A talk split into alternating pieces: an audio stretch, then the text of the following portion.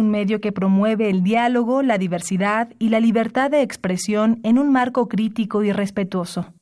Los comentarios expresados a lo largo de su programación reflejan la opinión de quien los emite, mas no de la radiodifusora. Radio UNAM y la Facultad de Ingeniería presentan Ingeniería en Marcha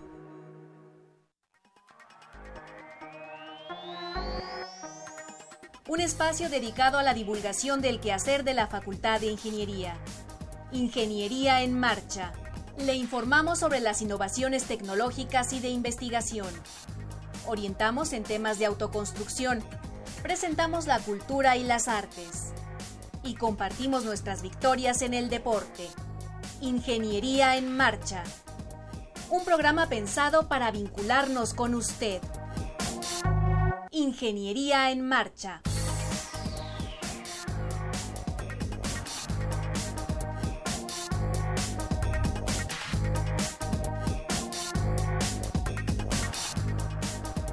Amigos, muy buenas tardes. Con el gusto y con el entusiasmo de siempre les saludamos. Qué bueno que nos acompañan en este martes 28 de noviembre de 2017. Estamos en la recta final de este vertiginoso año. Yo soy Ernesto Mendoza y con el gusto de todos los martes saludo a Alejandra Torres. Alejandra, ¿cómo te va del frío? Espantoso, ingeniero. Qué bueno que nos acompañan. Ojalá que la gente esté muy cómoda en su casa. Abríguese si va a salir. Afortunadamente ya empieza a calentar el día, pero de todas maneras hay que, hay que cuidarnos para poder estar y poder rendir en nuestras diversas actividades a lo largo de todo este año que está a punto de concluir. Bien, pues tenemos un teléfono a su disposición, 55 36 89 89. Ahí está la ingeniera Dulce María Cisneros Peralta, ella viene del Departamento de Ingeniería Sanitaria y Ambiental de la División de Ingeniería Civil y Geomática. Y también tenemos pues la página web, las redes sociales. Así es, también hay otras maneras de estar cerca de Ingeniería en Marcha. Una de ellas es estar en, en la página web www.enmarcha.unam.mx, pero también tenemos un perfil en Facebook, nos pueden buscar como Ingeniería en Marcha y nuestra Community Manager va a estar pendiente de sus comentarios, sugerencias, alguna cosa que usted quiera que abordemos aquí en el programa, pues también por ese medio nos lo puede hacer llegar. Ya está Sandra Corona, listísima con el, con el celular. ¿Qué tenemos para el día de hoy? Bueno, pues vamos a continuar con las buenas prácticas en construcción. Esté muy al pendiente, hoy vamos a hablar del concreto que es un material muy importante. Estaremos hablando de vulcanología y de un sistema para purificar aguas grises y le vamos a invitar a una exposición de proyectos de electrónica. Así es que no se vaya y acompáñenos. Estás en Ingeniería en Marcha. El programa radiofónico de la Facultad de Ingeniería. Si deseas escuchar el podcast del día de hoy y los de programas anteriores o descargar el manual de autoconstrucción, entra a nuestra página www.enmarcha.unam.mx.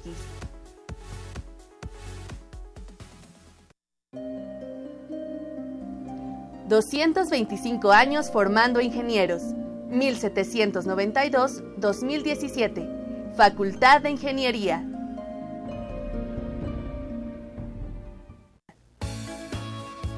Buenas prácticas en construcción un segmento de la Facultad de Ingeniería.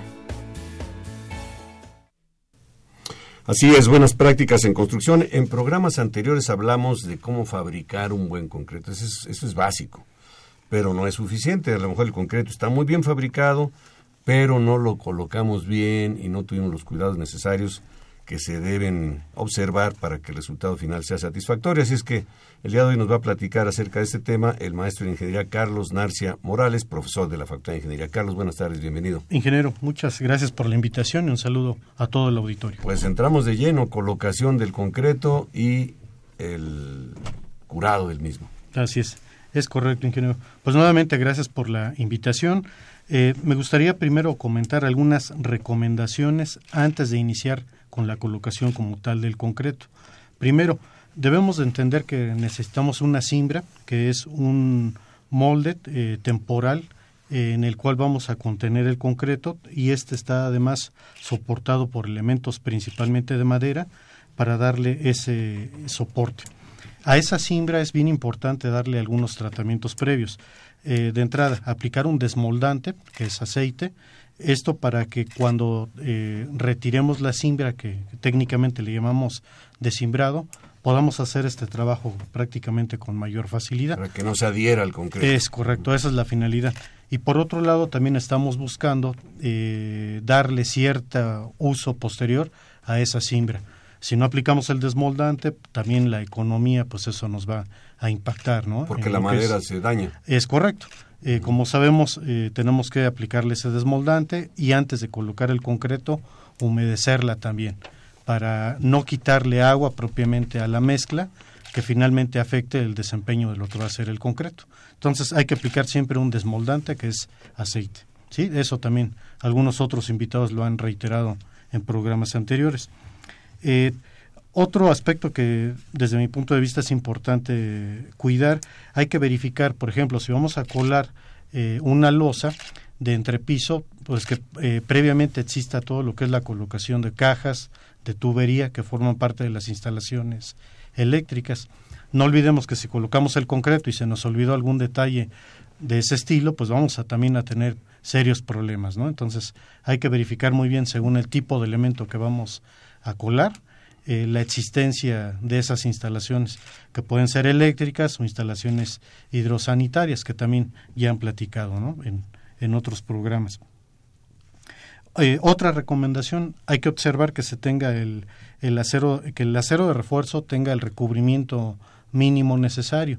También ya lo han eh, recalcado. Hace ocho días el ingeniero Luis Candelas comentó que hay que ponerle unos soportes para calzar bien ese acero. Es correcto. que lo reiteras porque es algo que se olvida con mucha frecuencia. Claro, y si ya estamos empezando la colocación del concreto y se nos olvidó alguno de esos detalles, pues igual vamos a tener problemas, ¿no? A, a corto plazo.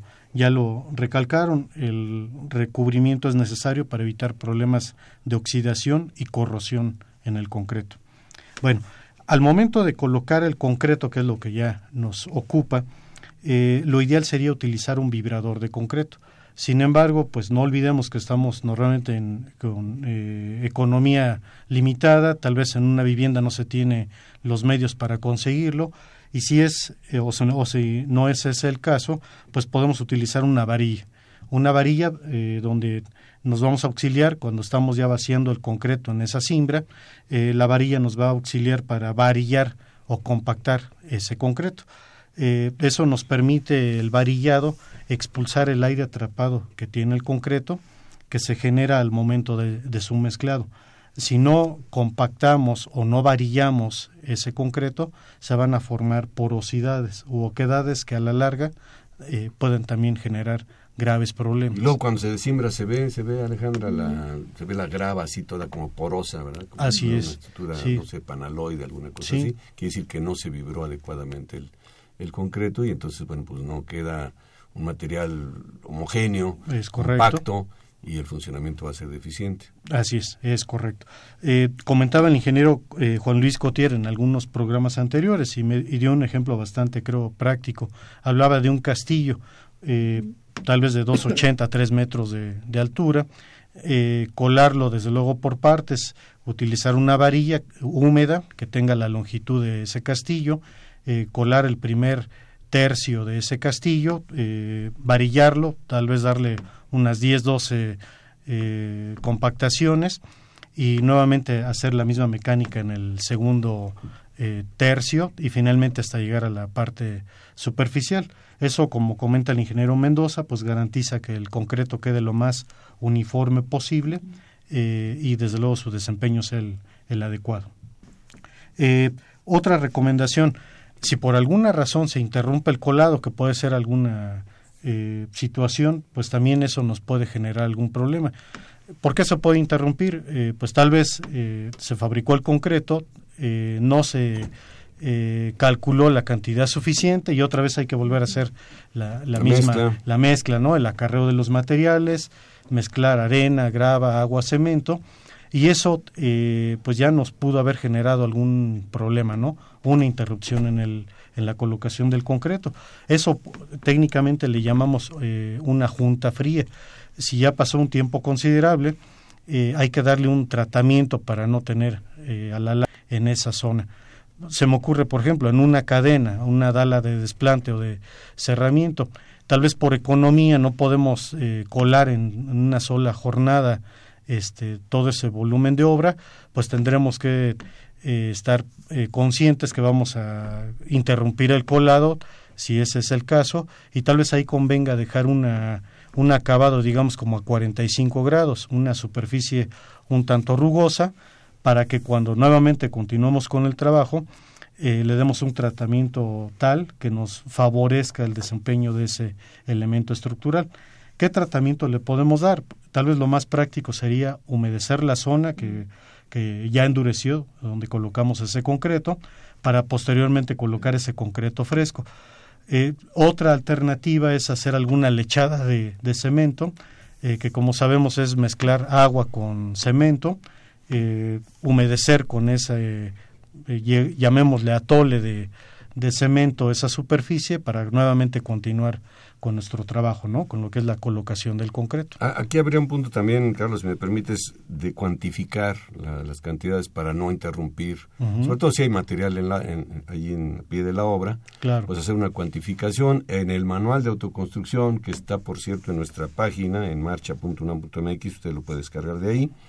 Ahí vienen las dosificaciones para diferentes resistencias, para diferentes usos, y está dosificado como se hace en la obra, por botes y por bultos de cemento de manera que es muy sencillo saber cuánto se va a colar y poder hacer una mezcla que ni sobre ni falte en exceso. Ni falte, porque si sobra, pues va a pasar el tiempo, se va a endurecer y se va a tener que desperdiciar. Y si falta, nos vamos a ver obligados a interrumpir el colado con los problemas que tú ya acabas de señalar. Entonces, más vale dosificar bien, bueno, cuantificar, mejor dicho, cuantificar y dosificar las cantidades necesarias para que no sobre ni falte. Es correcto, eso es fundamental, ¿no? Y como bien lo dice en el manual de autoconstrucción, eh, tenemos esa guía para eh, partir de esas recomendaciones y, cuantificar correctamente esos materiales. Carlos, antes de que sigamos con, las recomendaciones que nos estás compartiendo, tú hablabas de un desmoldante al principio para colocarlo en, la cimbra y mencionabas aceite. ¿De qué tipo de aceite? en dónde se, se, obtiene, pero principalmente qué tipo de aceite hay que, hay que poner. Claro, eh, mira, prácticamente eh, algunos autores recomiendan aceite requemado, otros autores han dicho simplemente aceite. Eh, en una casa de materiales te lo venden como tal el desmoldante que podemos utilizar para ese tipo de trabajos. como recomendación, más o menos en cuestión de rendimiento, porque la gente tal vez está preguntando, bueno, ¿cuánto aceite necesito, ¿no? Pero una recomendación es alrededor de medio litro por cada metro cuadrado de superficie de contacto. Eh, no olvidemos, como lo mencionábamos al principio, la simbra se divide a grosso modo en dos grupos. Simbra de contacto, que es la que va a estar en contacto directo con el concreto, y todos los elementos auxiliares los denominamos como obra falsa, que van a soportar dicha simbra para que ésta eh, tenga cierta estabilidad, sea hermética y cuando el concreto endurezca sea autosoportable. ¿Sí? Gracias. al contrario. Eh, una vez que eh, tenemos ya esos cuidados, eh, ya el ingeniero Juan Luis Cotier en su momento lo comentó, la mezcla de concreto debe de tener una consistencia tal que permita fluir adecuadamente el elemento que voy a colar. Es decir, debe tener una consistencia dura, manejo pero no olvidar que el exceso de agua en dicha mezcla también es eh, contraproducente, ya que baja la resistencia del concreto. Entonces, también es muy importante eh, cuidar ¿no? las cantidades que vamos a, incluir en, el, en la elaboración del concreto. Y finalmente, otra etapa bien importante en lo que es la colocación del concreto es el curado. ¿Qué es el curado? Es un tratamiento que se le da al concreto recién colado para evitar la pérdida de agua por evaporación que se presenta durante una reacción química al mezclar cemento y agua. También ya lo han eh, explicado en otros programas con bastante detenimiento y este curado es fundamental para que ese concreto tenga un buen desempeño. Eh, este, este tratamiento debe de iniciar tan pronto sea posible eh, el ingeniero Juan Luis Cotier también me recomendaba que una vez que yo cuelo un elemento, si yo lo puedo tocar y prácticamente ya no se marca la huella del dedo, es el momento donde ya se puede iniciar el curado de ese elemento. ¿Cómo se lleva a cabo esto? Lo más económico es a través de riegos de agua y el periodo para que de este tratamiento al menos de siete días. Eso para garantizar que el concreto sea resistente, durable e impermeable. Eh, sin embargo, no es la única manera. Eh, hay productos en el mercado, eh, lo que son membranas de purado, que también funcionan bastante bien para este fin. Sin embargo, bueno, por economía tal vez no sea la solución más viable, pero se puede también alternar esa situación. Así es que podemos identificar con relación al concreto, vamos a decir, como cuatro etapas. Primero, fabricación. Luego el transporte, que también es importante. La colocación. Claro en el cual nos está recomendando el ingeniero Carlos Narcia, pues un vibrado, ya sea con una máquina vibrador que se puede alquilar, inclusive se lo, alquilan por día, pero a veces no se tiene esa disposición, o varillando el concreto y finalmente el curado del, del, concreto. Así es, es correcto, ingeniero. Es bien importante, como lo estamos comentando, esa etapa de curado para garantizar que el concreto eh, a la larga eh, tenga un comportamiento adecuado, ¿no? Sea resistente, durable y más impermeable. Muy bien, pues creo que ha quedado muy, muy claro esta buena práctica en la construcción, supervisar la dosificación de los eh, elementos que integran el concreto, básicamente el cemento, la arena, la grava y el agua, hacer una buena mezcla con la consistencia que ya se ha descrito aquí, transportarlo adecuadamente, colocarlo también por ejemplo, decías tú de los, de los castillos, es un castillo muy largo y se deja caer desde una altura considerable, lo más seguro es que los materiales pesados se van a ir abajo, lo que se llama la segregación. Entonces, pues habría que ver si hasta se le hace una ventanita ahí a la columna, al castillo, para colarlo de esa manera, varillarlo muy bien o vibrarlo, y luego colarlo lo más económico, con agua. Con agua, es correcto. Así es. Muy bien, pues creo que está muy, muy claro. Muy, claro, pero además, si hay alguna duda al respecto, pues para eso están las redes sociales, está nuestro número telefónico 55 36 89 89 o Ingeniería en Marcha en Facebook. Oye, tenemos un comentario, lo voy a leer, lástima, no nos deja el teléfono, la persona que llamó, ni de dónde nos llama, no tenemos manera de comunicarnos con ellas, la, es Mari Valadez. Eh, lo voy a leer el comentario tal cual nos lo están pasando. Dice, los ingenieros mexicanos de la construcción han quedado muy por debajo del nivel internacional de construcción. Los edificios de la Ciudad de México, algunos se dañaron con los sismos. La carretera Acapulco en menos de un año se inaugura y aparece, a, menos de un año de inaugurada, aparece un socavón. La línea 12 del metro mal construida. Las construcciones eran mejor sin tecnología, nos dice. Ahora tenemos pésimos ingenieros y no tienen justificación por la corrupción, son malos, su trabajo lo dice todo. Bueno, sí, efectivamente pone tres obras aquí, que, o dos, y, los edificios que se cayeron, pero no quiero yo justificar, pero cuántos cientos de obras, de grandiosas obras, por mencionar las presas que hicieron en, hace poco en Aguamilpa, El Cajón y, y La Yesca, que han recibido premios internacionales, los puentes eh, majestuosos como el Baluarte, el San Marco, que también han recibido premios internacionales, edificios altos como la Torre Mayor, Reforma y tantas obras que han hecho puertos, aeropuertos y demás, pues dicen muy bien de la ingeniería mexicana que está valorada en, el mundo. Aquí no podemos disociarlo de la, de la corrupción, aunque diga que no nos justificamos con la corrupción. Y, y que me viene el saco porque pues yo soy ingeniero civil y me dediqué muchos años a la construcción pero eh, sí la corrupción ha permeado también ahí, indudablemente se, se hace un buen diseño, pero se hace una mala práctica de construcción o los materiales son de, menor calidad que la especificada, entonces el resultado pues sí es negativo.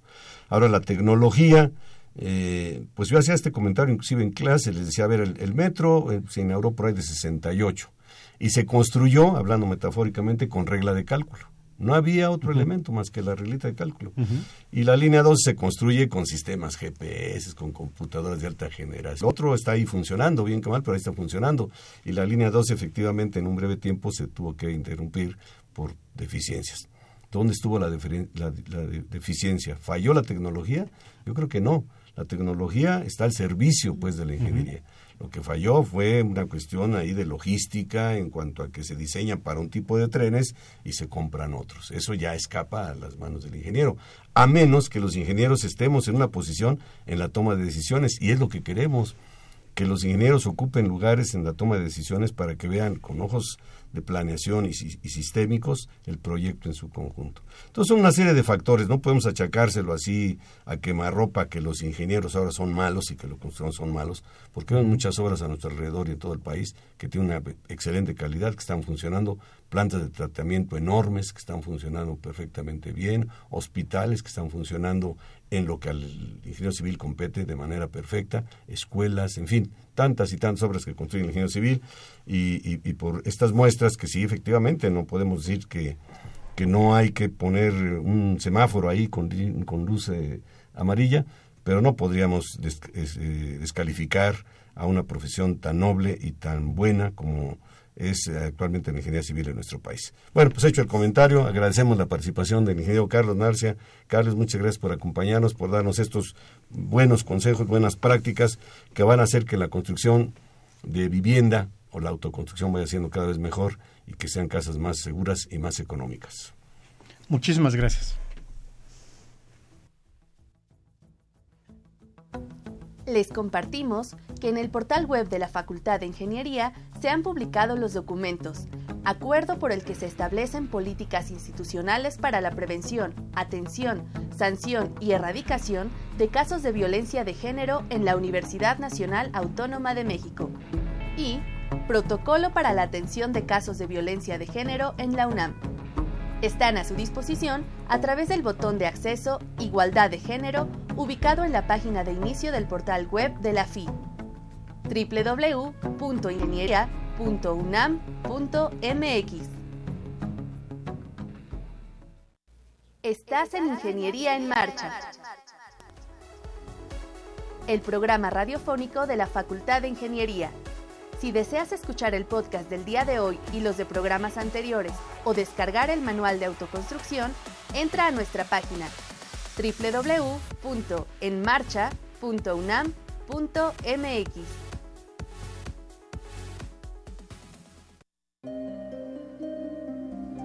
...225 años formando ingenieros... ...1792-2017... ...Facultad de Ingeniería...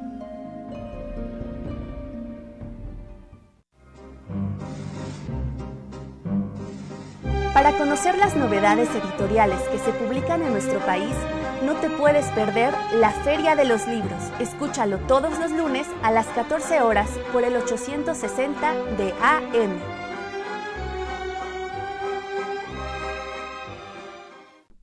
Qué bueno que están con nosotros, estamos escuchando Ingeniería en Marcha y ahora en la mesa está con nosotros la doctora Valerie Pompa, ella es profesora de la Facultad de Ingeniería y le acompaña a su alumno Daniel Ruiz y nos van a hablar de un tema bien importante que es la vulcanología. Primero, bienvenidos, buenas tardes. Muchas gracias. Buenas tardes, bienvenidos. Voy a, a, permitirme leer unas breves líneas del currículum de la doctora Pompa. Ella estudió Ingeniería Geológica en la Facultad de Ingeniería de la UNAM Realizó estudios de maestría y doctorado en el Instituto de Geofísica, también de la UNAM. Es profesora de la asignatura de riesgos volcánicos en la Facultad de Ingeniería y ha participado en varios concursos internacionales de vulcanología. Daniel Ruiz Valverde es alumno de séptimo semestre de Ingeniería Geológica es miembro de la Sociedad de Estudiantes de Ingeniería Geológica y uno de sus principales intereses es la vulcanología. Y bueno, también eh, un dato interesante, Daniel es eh, nacido en Costa Rica. Así es. Pues bienvenidos a los dos. Gracias. ¿Cómo se forma un volcán, un volcán, doctora? ¿Qué es un volcán? Bueno, primero que nada, gracias por la invitación. Al contrario, bienvenidos. Eh, bueno, un volcán es una estructura que se forma por la acumulación de materiales que son expulsados durante lo que conocemos como una erupción. Esto como consecuencia del ascenso de un magma, es decir, roca fundida, que es transportada desde las profundidades de la Tierra hacia la superficie. Cuando alcanza la superficie, lo denominamos lava. Y la acumulación de estos materiales forman un volcán.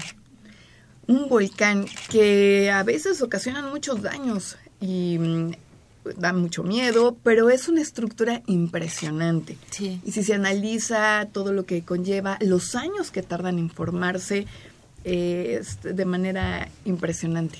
Sí, creo que sí. Daniel, ¿qué nos puedes eh, comentar en, en relación a, a la, a la vulcanología? ¿Por qué es importante estudiarla en México principalmente? Bueno, para empezar, eh, en el territorio de México hay miles de estructuras volcánicas. Entonces, la vulcanología se encarga del el estudio del magma y los cuerpos volcánicos, todos los procesos que esos conllevan. Entonces, para México es sumamente importante este, tener una manera de, de contabilizar todas esas estructuras que hay. Al tener este, volcanes podemos reconstruir el pasado, podemos ver qué eventos ocurrieron y con base en esos eventos podemos ver el futuro. ¿ok? Ahorita tenemos en el caso de Bali, de un volcán, que entró en actividad. Entonces, eh, con los métodos que tenemos para ver el pasado podemos predecir, este, no predecir, sino ver de qué manera se puede llegar a comportar un, un- en un momento este, dado. Este volcán, eh, el que mencionas de, en Bali, se llama Ahung y su última erupción fue en 1963. Así es. ¿Qué se espera en este momento, doctora, en- de, de este tipo de, de erupción en, en Bali? Bueno, pues eh, este volcán se encuentra en una zona muy activa tectónicamente, en un ambiente de, de subducción.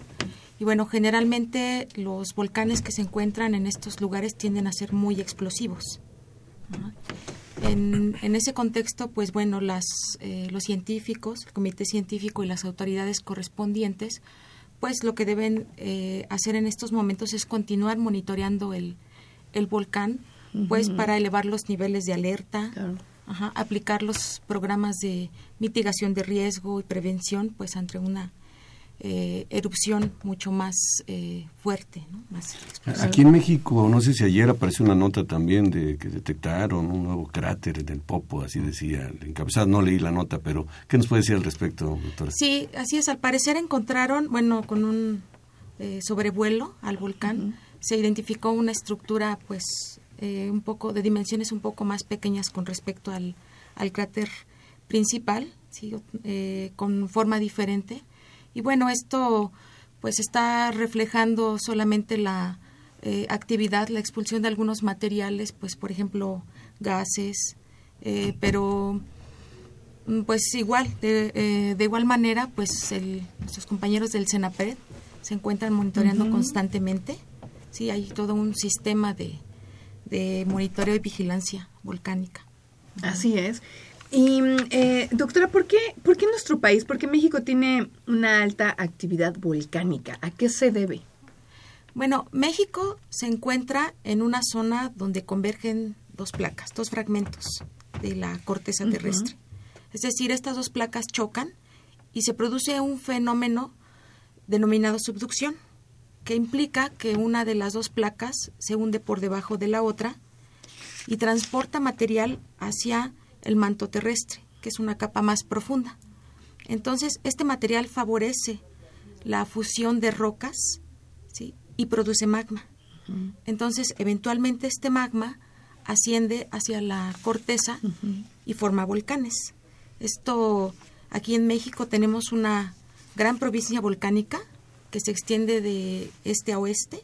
Es la faja volcánica transmexicana y tiene unos eh, 1.200 kilómetros de longitud. Ahí, como comentaba Daniel, se han identificado unos 2.000 edificios volcánicos, de los cuales 10 están en actividad eh, actual- actualmente. En, en nuestro país hay pocos vulcanólogos, ¿no es cierto? Sí. ¿A, qué, a qué le atribuyes, eh, Valerie, que no haya tantos especialistas en un tema tan importante y sobre todo porque en nuestro país pues, contamos con varios volcanes? Mm, En general creo que se lo atribuyo a la un poco la ausencia de difusión sobre lo que concierne a las ciencias de la Tierra. Sí, ahora, bueno, que han, hemos tenido tantos fenómenos Sí. que han desembocado en desastres. Claro, lamentablemente, y se empieza a difundir lo que ustedes estudian, ¿no? Exactamente. Eh, y pues realmente ahora nos dimos cuenta que hay muy pocas personas eh, que se enfocan pues a la vulcanología, a la gestión de riesgo, pues todo esto involucrado ¿no? en el área de ciencias de la Tierra. ¿Hay en México algún sistema de monitoreo? ¿Tenemos un sistema de monitoreo de los volcanes? ¿O solamente de algunos muy específicos, como por ejemplo el Popo que está tan cerca? Sí, bueno, eh, los volcanes más activos y los que se tienen vigilados constantemente son el Popocatépetl y el volcán de Colima. El Popocatépetl está siendo monitoreado por el Centro Nacional de Prevención de Desastres y el volcán es vigilado por eh, miembros de la Universidad de Colima. ¿Cómo, se monitorean? ¿Se instrumentan o alguna cosa? Sí, mediante instrumentación. Son eh, demasiados aspectos, ¿no? Eh, mediante instalación de sismógrafos, sensores remotos, inclinómetros para medir si hay deformación en el volcán, se hace monitoreo de gases y de algunos manantiales también. Y esto permitiría en un momento dado, este, en el caso de que hubiera una erupción así, eh, evacuar a las personas que están en, los alrededores, ¿a dar algún tiempo para tomar precauciones? Sí, exactamente. Eh, para esto, bueno, el campo de la vulcanología, eh, desde el punto de vista económico y social, nos permite establecer programas de mitigación de riesgo y prevención de, de desastres. Todo esto, bueno, eh, aunado al, a la relación que deben tener un comité científico de especialistas que, que existe, existe y que está vinculado eh, al CENAPRED y a su vez esto también eh, sostiene estos este comité científico tiene reuniones pues con las autoridades de protección civil y las autoridades gubernamentales para seguir estos programas de mitigación de riesgo. Daniel, ¿tú qué le dirías a los chavos que están en, secundaria, probablemente en prepa, y que luego no tienen ni idea de qué van a estudiar? ¿Qué les dirías? Enamóralos un poco de las ciencias de la Tierra y de vulcanología. Claro. Bueno, las ciencias eh, de la Tierra es prácticamente todo lo que nos rodea. Este, todos los materiales eh, que salen de, la Tierra los utilizamos. Eh, es muy importante, tiene mucho futuro esta, estas carreras, porque pues los, los humanos vamos a necesitar continuar con la extracción de minerales, la obtención de agua, eh, la prevención de los riesgos. Todo esto siempre va a continuar, siempre eh, va a seguir los sismos, este, las erupciones van a continuar. Entonces lo que podemos eh, hacer es continuar con el futuro y trabajar a partir de eso, ¿no? Tener este, más especialistas y mejores preparados. Así es, porque como, como hemos dicho, todo va a continuar. Este, los sismos van a continuar, entonces entre más personas estemos en esta área, este, más avances se podrían crear. Entonces sí es importante. ¿Tú estudias geología? Sí, yo estudio geología. ¿Y estás a punto de salir? Sí, ya, ya casi. ¿Por qué decidiste estudiar geología? Porque desde niño tuve esa este, curiosidad de ver cómo se formaban las cosas. Veía ciertas, este, ciertos domos, ciertos conos y no, no, no, no comprendía cómo se formaban. Este, por mi cuenta empecé a ver ciertos documentales y vi que la geología me explicaba todo eso, me daba las respuestas a, eh, procesos, cómo se separaron las placas tectónicas, cómo los continentes se mueven. Y decidí, decidí tomarlo. Es una carrera este, que te da mucho, este, te da muchos conocimientos, puedes entender este, cómo, cómo funciona la Tierra, todos los mecanismos que, que en esa se encuentran. ¿Hay algún libro, doctora, eh, así como para principiantes en vulcanología? A nivel de divulgación de la ciencia, alguna cosa así. Bueno, eh, sí, hay el Instituto de Geología de la UNAM, y así como el Instituto de Geofísica, tienen algunas publicaciones de, de difusión. Mm, también en el Museo de Geología de la UNAM, todos los fines de semana a partir de las 12 se imparten algunas pláticas. Que además es un museo precioso. Sí. Muy bonito, en la zona de Santa, María, la Ribera. ¿En dónde se ubica? Ah, es lo que iba a preguntar. En Torres Bodet. Y el número no, no, lo recuerdo tampoco, pero si lo ponen en Google, eh, seguro les va a salir la ubicación. Museo de Geología. Museo de Geología. Frente, al kiosco Morisco. Exacto. Santa María la Santa María la Ribera, es el kiosco, creo que todo el mundo lo, lo conocemos. Sí, sí, eh, ¿Se ha pensado así en la imaginación del, del, hombre, del ingeniero, en aprovechar toda la energía que tiene o que puede tener un volcán?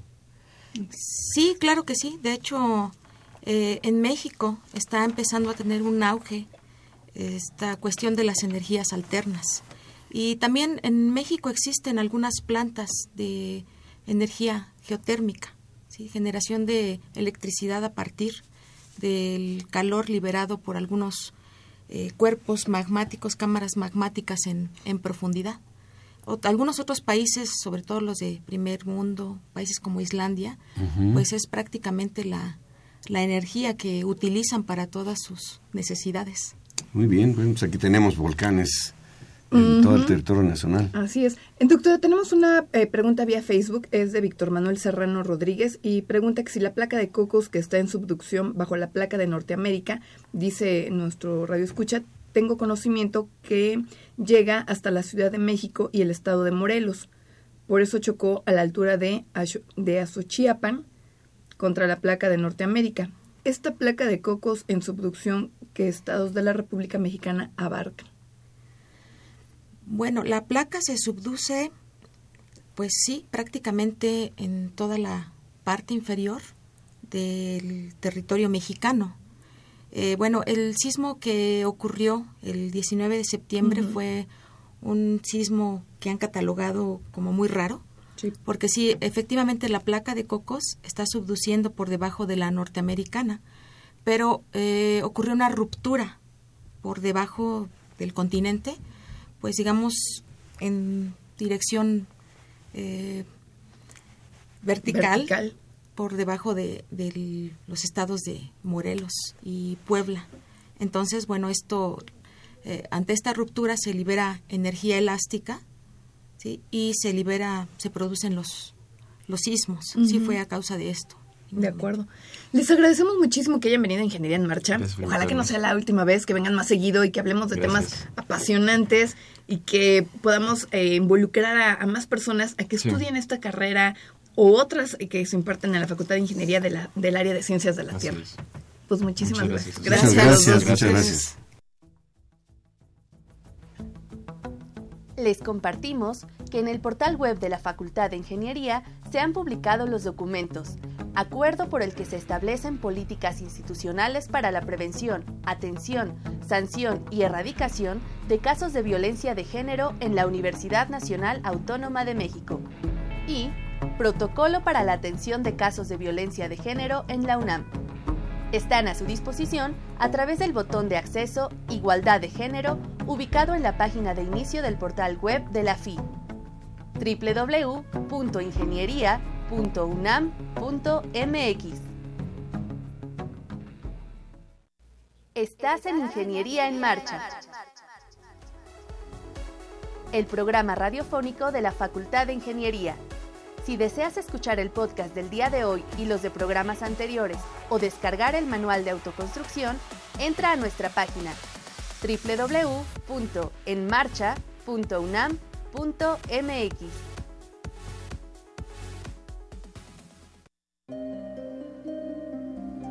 225 años formando ingenieros. 1792-2017. Facultad de Ingeniería. Estamos ya de regreso. Gracias por acompañarnos. Quiero agradecer la llamada del señor José Raúl Tirado, decirle que le vamos a contestar vía telefónica. Nos hace cinco preguntas, cuatro preguntas acerca de la autoconstrucción. Lo mismo la señora Mercedes, así levantar nada más.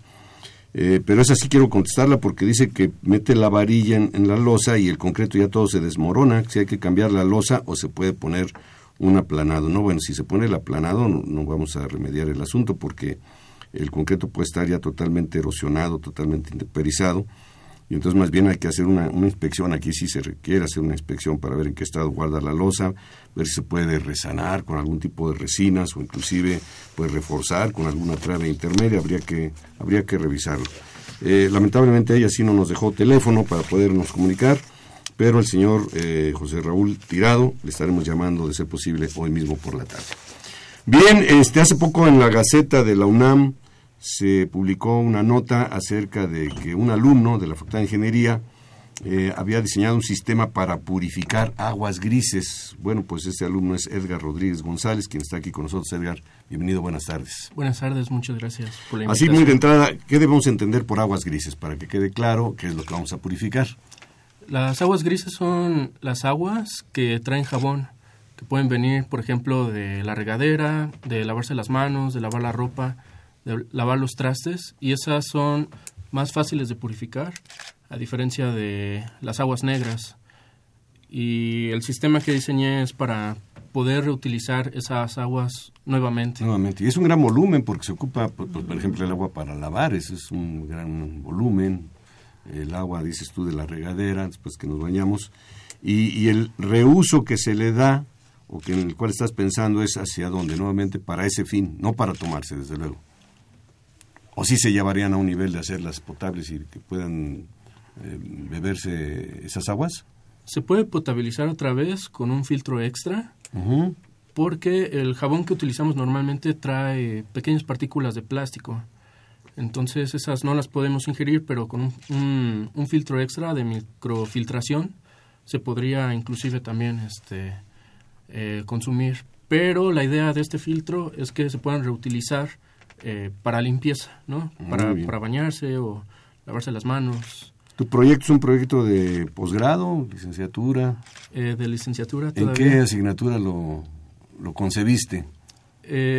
pues mm, no para un proyecto de la clase, sino salió a partir de, de otros que he estado desarrollando y fue que llegué a este pues aquí traes un idea. artefacto, Alejandra, ¿cómo lo podríamos describir? Es un, es un filtro, ¿no? Este Edgar, veo que tiene como malla, pero a ver, platícanos de en qué consiste. Haznos una breve descripción. Pues son muchas mallas que están recubiertas con dióxido de titanio y alrededor se pone una luz eh, ultravioleta eh, de LEDs que al utilizar este esta, esta luz es mucho más económico que las luces que normalmente hay en, los otros filtros. Y bueno, la, la, luz UV reacciona con el dióxido de titanio, se genera una reacción química y esa reacción química es dos veces más poderosa que el cloro y es menos tóxica. Entonces se puede utilizar para, para desinfectar, para eliminar virus, bacterias y algas que hay en el agua o inclusive también en el ambiente. Oye, Edgar, ¿y cuánto, cuántos litros de, agua se pueden eh, purificar con, con, este filtro? Todavía no lo he eh, calculado al 100%, pero yo esperaría que se pudieran purificar al menos 100 litros al día con, con este sistema. Y eh, ocupa la, la, luz 25 watts. Entonces es también de, de baja potencia. ¿Cómo sería una, una instalación doméstica? Es decir, las aguas, bueno, pues se van por el sistema de drenaje, cómo captarlas, luego meterlas al filtro, sería la idea, y almacenarlas en algún recipiente específico para tener el agua tratada. Del agua eh, que traiga jabón, por ejemplo, de la lavadora, primero se tiene que pasar por un filtro de arenas para remover el jabón que traiga. Y una vez que se remueve el jabón, se manda a este filtro donde se deja reposar entre 5 y 8 horas. Ah, perdón que te interrumpa. El filtro, este, este que estás diciendo tú, tiene tamaño, vamos así, como de la base de una licuadora. Para el público que nos está sintonizando, es como si fuera una vasita de una licuadora. Ahí va a entrar ese, ese caudal. Eh, sí, y este estaría sumergido en ese tanque más grande, de 100, 200 litros, y estaría generándose esa reacción química durante esas 5, 8 horas que esté prendida la luz y después de ese tiempo estaría ya purificada y lista para reutilizarse el agua. El, filtro está dentro de ese, de ese recipiente, digamos, un tanquecito. Sí. Y, el filtro ahí se queda, o sea, el filtro está trabajando permanentemente. Así es, es la idea. Pues está muy interesante porque la cantidad de agua que se podría reutilizar es muy alta en una casa, habitación. Sí, por ejemplo, normalmente las lavadoras usan entre 100 y 200 litros por carga. Si pudiéramos reutilizar esa agua nuevamente para cualquier otro uso, pues estaría fabuloso, ¿no? Eh, o un, baño también son de entre 50 y 100 litros, a veces más, ahí dependiendo del tipo de regadera, entonces podríamos reutilizar. Oye, Edgar, o sea que, por ejemplo, si yo pongo en la lavadora una carga y después esos 100 litros los pasamos por el filtro, ¿la puedo volver a utilizar para bañarme, por ejemplo? Sí, es, es la, la intención, o lavarse las manos, lavar los platos, porque eh, ya estaría desinfectada. Claro.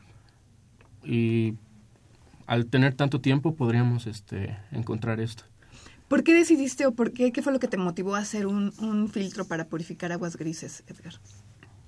Pues desde hace cuatro años, tres años, he estado buscando soluciones en, en agua y energía porque pues en México hay más de 10 millones de mexicanos, que no, entre 10 y 20, que no tienen acceso a agua potable. Y no solo aquí en México, sino en todo el mundo, al, al menos la mitad de la población tiene durante un año eh, periodos de, grandes de, de, gran estrés, que no les llega agua diario. Y eso ha sido mi motivación desde entonces, eh, poder buscar soluciones para poder tener agua en, en, nuestras casas. ¿Con ese proyecto participaste en algún concurso de tipo internacional, tengo entendido? Sí, eh, hace dos semanas estuve en Argentina, en la Asociación Internacional del Agua. Eh, este año eh, hubo una convocatoria abierta en toda Latinoamérica para que proyectos asociados con saneamiento o reutilización de agua pudieran eh, participar en ese proyecto. Se presentaron 60 propuestas y yo fui uno de los siete finalistas de, de este concurso. Y eh, tuve la oportunidad de presentar el proyecto en dos minutos y tres de, ah, de, de Bueno, aquí, preguntas. aquí, estás teniendo más, más Sí. tiempo, ¿no? Sí, aquí no hay sí. problema de los dos minutos. Eh, ¿Cuánto cuesta esto así? Este, ahorita está es una, una manera todavía no comercializada, pero Sí. ¿con ¿cuánto podría costar un filtro de esta naturaleza? Pues estoy buscando que cueste entre cuatro mil y cinco mil pesos y que dure aproximadamente 25 años y que se tenga que estar este renovando la luz UV que es esta hay que estarla eh, comprando nuevamente cada tres o cinco años. Y el filtro yo creo que también va a ser necesario eh, cambiarlo cada tres o cinco años El filtro en sí, ¿qué viene siendo? Estas eh, capas que vemos Estas de, mallas, es eh, como una malla metálica, más o menos. Sí, es una malla de acero inoxidable que va recubierta con un, una película de, de dióxido de titanio. Y el dióxido de titanio con el tiempo se va a ir perdiendo, pero eh, después de este tiempo se puede renovar para poder este, seguirlo usando. Y luego vemos unas tiritas como de como si fueran los este Una, una serie de Navidad. ¿no? exactamente como eso. Sí, ¿Eso sí. qué es? Pues ¿Esos esto- son los LEDs? Estos son los LEDs y aquí eh, pues ya eh, viene así de, de- de- del productor, del, del- del fabricante, viene un LED y la resistencia para que no se quemen y estos ya van conectados a un, a un eliminador, se puede conectar a la, a la a cualquier enchufe de la casa y ya con eso se puede poner este se puede poner en funcionamiento. ¿Ya has hecho pruebas sobre este filtro? ¿Ya se tienen resultados?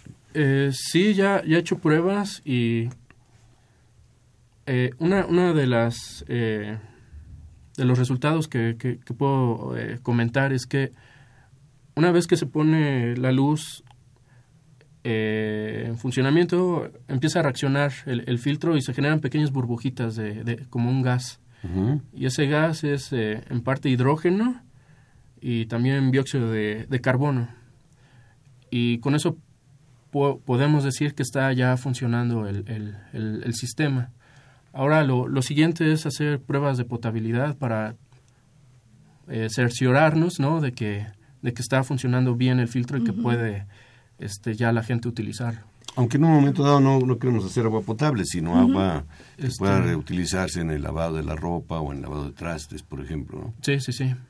Oye, Edgar, y este sistema está pensado para uso doméstico, pero también se puede eh, encaminar hacia la industria hotelera, por ejemplo. Sí, hoteles o también hospitales, por ejemplo, que ellos necesitan pues grandes... eh, No, y el lavado de ropa es tremendo, ¿eh? sí, de, la, la, la parte de la desinfección de las sábanas, eh, de todos los, eh, todo lo que necesiten ahí. Y también se puede utilizar, por ejemplo, para purificar aire. Entonces, eh, se puede utilizar en, en, Invernaderos. en invernaderos, ¿no? Por ejemplo, donde se necesita tener un aire puro, lo más puro posible, para evitar que las plantas se, se estén infectando con, con los mismos microorganismos que tienen ahí alrededor. Eh, ¿Qué le falta a tu proyecto para que llegue ya a los, a los hogares? este pues pues un poco más de pruebas y y, eh, y ya yo creo que ya estaría listo ya que tenga más pruebas Técnicamente está bien analizado, está probado y comprobado. Eh, falta la parte de comercialización tal vez para, Así es. pues, para hacerlo llegar a quienes tú estás mencionando, personas que tienen carencia de agua y que quisieran poderla reutilizar varias veces porque la dotación es mínima. Sí, pues, por ejemplo, en delegaciones como Iztapalapa o, o inclusive Miguel Hidalgo, otras que no tienen eh, disponibilidad de agua durante toda la semana, podrían utilizar este tipo de sistemas en sus casas o en restaurantes inclusive, ¿no? Este, que el, necesitan el grandes- recipiente donde estaría inmerso este filtro puede ser, por ejemplo, un tambo de esos de 200 litros. Sí, no, Sí. no, no habría ningún problema. tiene mayor cualquier, problema. cualquier tipo de, de tanque de agua se puede adaptar para poder este, poner este sistema. Y ya manejar el agua, pues quizá con otras manos, sin necesidad de bombear ni nada, sino hasta con cubetas y todo. O sea, es, es muy amable, digamos, el proyecto, ¿no? Sí, se puede ad- adaptar fácilmente. ¿Y, y qué tienes planeado entonces ahorita hacer en el corto plazo para impulsarlo? Eh, lo quisiera poner tanto aquí en el DF, ¿no? En comunidades, en, en, en las delegaciones que así lo necesiten y también en comunidades rurales como en Oaxaca en Chiapas que no tienen acceso a agua potable tan fácilmente. Eh, también por la orografía no hay manera de poner infraestructura tan fácilmente y pues buscar eh, clientes que eh, personas interesadas que están eh, eh, necesitando un- una solución como esta. Muy bien.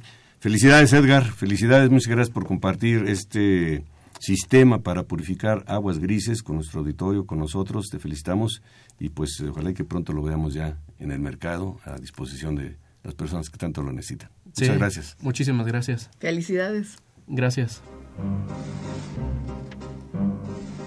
Para conocer las novedades editoriales que se publican en nuestro país, no te puedes perder la Feria de los Libros. Escúchalo todos los lunes a las 14 horas por el 860 de AM.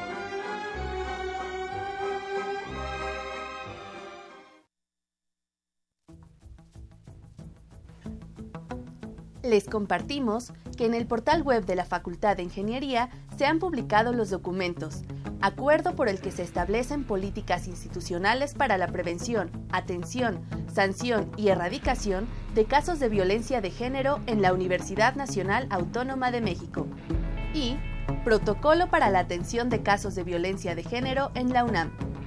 Están a su disposición a través del botón de acceso Igualdad de Género ubicado en la página de inicio del portal web de la FI www.ingeniería.unam.mx.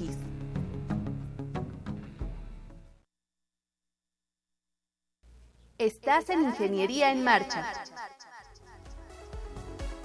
el programa radiofónico de la Facultad de Ingeniería.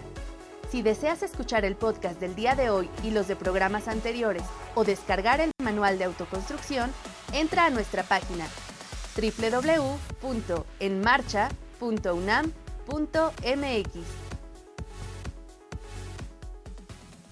Continuamos aquí en Ingeniería en Marcha y en la mesa está el maestro en Ingeniería Ricardo Mota y la ingeniera Beatriz Eslava. Bienvenidos, buenas tardes. Gracias, gracias por recibirnos. Buenas Nos van a tardes. platicar sobre una exposición de proyectos de electrónica que se gesta en la Facultad de Ingeniería.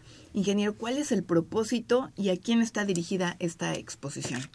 El propósito es que los alumnos de últimos semestres de la carrera de Ingeniería Electrónica eh, puedan interactuar con sus compañeros de primeros semestres y ubicar precisamente el tipo de proyectos que pueden hacer, eh, qué alcances van a tener en la carrera, eh, que interactúen también con profesores, los profesores del departamento asisten al evento, eh, tenemos también eh, invitados de otras, otros departamentos y que expongan eh, su proyecto fundamentado con todo lo que aprenden durante la carrera este, a, a quien se acerque. Desde alumnos, desde profesores, hemos tenido asistencia de padres de familia y hemos tenido también algunos casos que vienen alumnos de bachillerato a, a observar el tipo de proyecto que se genera. Y eso está todo dar porque ya desde prepa se empiezan a involucrar. In- Ingeniera Beatriz, ¿es la primera vez que se hace esta exposición o ya en otros años se ha llevado a cabo? Bueno, la primera exposición se llevó a cabo en 2012. Eh, de ahí la siguiente fue en 2014 y a partir de ese año se ha tratado de llevar a cabo cada semestre. Sí hemos tenido un semestre que no se ha podido organizar, pero por lo regular es un evento que se hace fin de semestre. Esta exposición, perdón Alejandra, esta exposición, eh, ¿cuándo y dónde se va a llevar a cabo? El próximo viernes, 1 de diciembre, en el edificio, la parte baja del edificio I del anexo de ingeniería. Es decir, es un espacio abierto eh, y precisamente se lleva hacia esa zona para que quien cruce, que la mayoría son alumnos de primeros semestres, eh, tengan este, la oportunidad de observar los proyectos y pregunten a los alumnos. Que les llame la atención y se acerquen y empiecen a preguntar. así es. Inclusive, perdón, tenemos público de las personas que van pasando de otras facultades y entonces es muy enriquecedor porque hacen preguntas no orientadas hacia el área de ingeniería y también es una oportunidad muy buena de mostrar que el proyecto está funcionando y las personas que no son del área entienden el objetivo de esos proyectos en particular. Estos proyectos se van em, creciendo con la asesoría de algún maestro o los chavos lo hacen por su cuenta y ellos tienen que investigar o tienen la tutoría de algún maestro. Mm, bueno, son eh, proyectos finales de materia. Mm. Entonces, el objetivo es que apliquen los conocimientos de las materias finales de la carrera y generen un proyecto de aplicación mm. abarcando los conceptos que se ven desde el inicio. Entonces, eh, es un, son proyectos integradores de los conocimientos de ingeniería. ¿Va a estar durante varios días la exposición o solamente es, un, solo, día? O sea, es que eh, las personas interesadas, primero de diciembre, que es este viernes, ¿verdad? A partir de las 10 de la mañana. En la explanada, digamos, del edificio I, para que más o menos se, sí, sí, es adjunto. ¿Cuántos proyectos tienen eh, captados? ¿Cuántos esperan que se presenten? No siempre es la, la, misma cantidad y calcularlos este, es un poco difícil porque algunos proyectos se presentan en equipo. Entonces son dos, tres integrantes máximo eh, que presentan un mismo proyecto. Entonces, eh, en cantidad de alumnos, ahí sí tenemos más o menos cifras. Eh, llegamos a 90. 90, 90 y tantos alumnos exponiendo sus proyectos. Y son de diferente índole. Sí, como dice la ingeniera, con todos los conceptos que hay detrás en cada una de las materias, pero sí hay una cierta este, elección del alumno en cuanto a su interés. Claro. y están los alumnos presentes ahí para las explicaciones. Los que presentan el proyecto son los alumnos. Es parte de la dinámica. El alumno tiene que defender su proyecto, tiene que ser capaz de explicarlo a, desde un público que va pasando hasta un profesor de la facultad. ¿Y tienen ganadores? ¿Ustedes eh, eh, hacen una selección y dicen, a ver, hay un primero, segundo y tercer lugar? ¿O nada más es la pura presentación de los proyectos? Se ha tratado de, hacer algo al respecto. Eh, no se ha llegado a eso, puesto que realmente los alumnos al final de las exposiciones realmente muestran una, una, una actitud de alegría claro. de haber expuesto su proyecto, de haberlo defendido.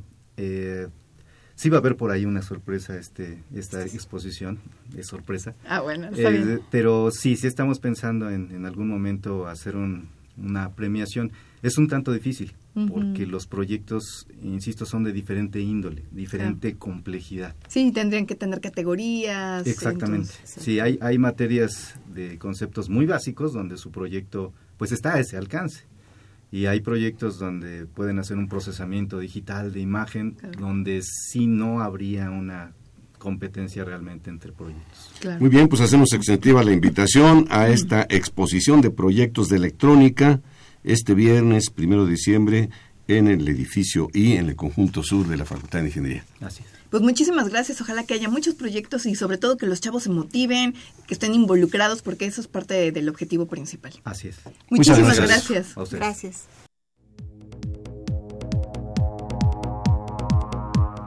Agenda semanal.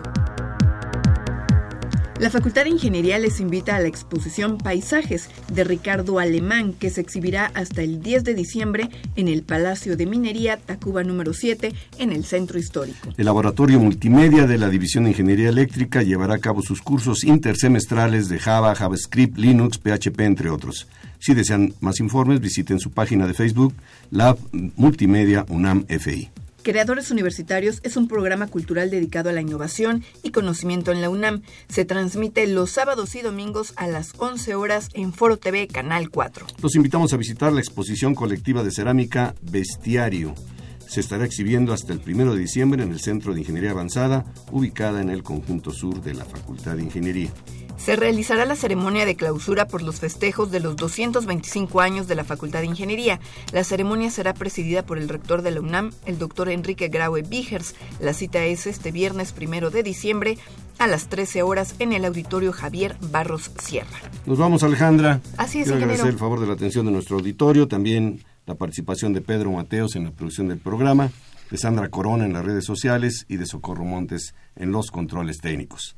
Continúen disfrutando de la programación musical que Radio UNAM tiene para ustedes. Hasta pronto. Radio UNAM y la Facultad de Ingeniería presentaron Ingeniería en Marcha.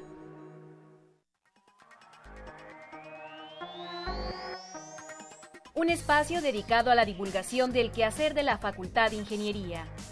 Ingeniería en Marcha le informamos sobre las innovaciones tecnológicas y de investigación. Orientamos en temas de autoconstrucción. Presentamos la cultura y las artes. Y compartimos nuestras victorias en el deporte. Ingeniería en Marcha. Un programa pensado para vincularnos con usted. Ingeniería en Marcha.